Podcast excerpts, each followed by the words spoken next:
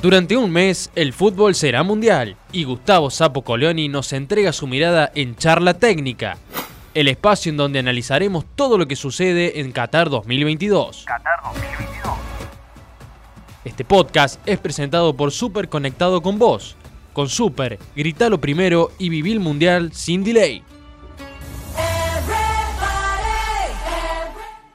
Hace dos años, hace tres años, hace seis meses, hace dos meses, hace un mes, decir Argentina iba a jugar la final del torneo mundial de fútbol de Qatar, este, no sonaba irreal, pero sí sonaba como, como un sueño. Y este plantel nos ha enseñado a nosotros que los sueños se pueden hacer realidad, como ganarle una final de América a Brasil en su propio Camaracana. Entonces, el país está contento por, lo que transmite este equipo, lo que transmitió siempre, ¿no? Estaría bueno mirar un poquito para atrás y ver cómo se inició toda esta Copa del Mundo, cómo el trabajo y la toma de decisiones del entrenador o el cuerpo técnico, me gusta decir, porque este entrenador trabaja en equipo.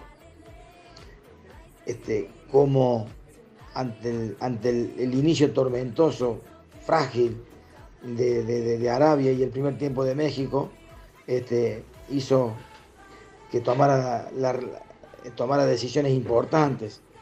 Este, a partir del gol de Messi con México empieza otro mundial, pero como no había tiempo de entrenar algunas cuestiones, Scaloni cambia nombres directamente y saltan a la cancha McAllister, salta a la cancha Álvarez, salta a la cancha Enzo Fernández, salta a la cancha Acuña, salta a la cancha Molina, y por momentos Lisandro este, eh, eh, Martínez en, la defensa.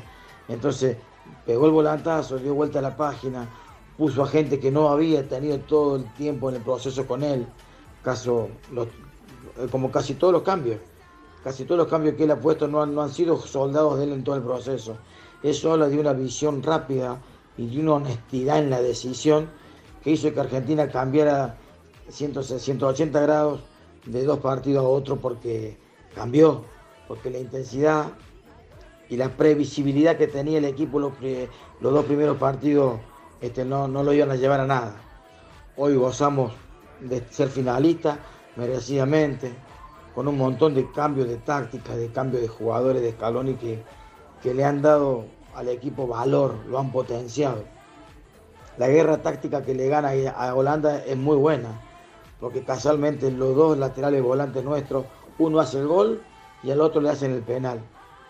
El, pibe le ganó al, viejo zorro, entrenador y soberbio, Vangal.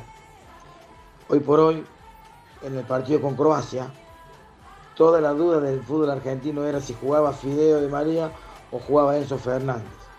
Pero claro, Scaloni vio que la fortaleza de Croacia era la posesión del balón en ese triángulo perfecto que hacen Brozovic, Modric y Sivacevic, que, es, si no son los tres, los, tres mejores volantes en la posesión, en la tenencia del balón, eh, están entre los mejores. Entonces, ¿qué pasaba? Si jugaba Di María, resignaba un volante. Y por ahí íbamos a sufrir más de lo que sufrimos en la posesión, nomás los primeros 20 minutos. Entonces, elige Fernández, lo pone para, que juegue mano a mano contra Modric. Del lado izquierdo Macalister Fernández, del lado derecho de Pool Paredes. Le sale perfecto porque empata la cantidad de volantes y le gana Argentina por, por, intensidad, por potrero, por elección de jugadores y por Messi. Entonces, en el último partido que jugamos con Croacia, también el entrenador tiene un porcentaje alto de valor por el cambio, porque elige poblar la mitad de la cancha que ser vertical con Di María. Así que este, estamos, los planetas están alineados, ya para mí está hecho el agradecimiento eterno a este cuerpo técnico, a estos jugadores y sobre todo a Messi, que cada día juega mejor y que parece que en vez de 35 tuviera 25, y cómo se hace cargo de las situaciones, cómo, cómo se pone adelante el grupo en, en todo sentido. ¿no? Así que bueno, esperemos el rival pero hay tres, cuatro cosas que destacar más allá de Álvarez, más allá de Fernández, que son dos apariciones tremendas en este mundial. más allá de Messi, que ya parece que no es de, este planeta, este, hay un ganador aquí, hay un, este, un grupo, que es el, cuerpo técnico de Argentina, este, tiene un porcentaje muy alto en, el rendimiento y en los resultados. Este, permitirse llorar, permitirse abrazar a su hijo, este, nos hace pensar que Scaloni tranquilamente puede ser el flaco que vive en la esquina de nuestras casas, por su humildad, por, su forma. Así que feliz muchachos, vamos a, esperemos que estén bien el domingo y que nos regalen una Copa del Mundo. Repito, hace seis meses, hace dos años, parecía, no digo loco, pero medio irreal este sueño y hoy, hoy lo queremos despertar hasta no ser campeón del mundo. Charla técnica con Gustavo Sapo Este podcast es presentado por Super Conectado con Vos. Con Super, gritalo primero y viví el mundial sin delay.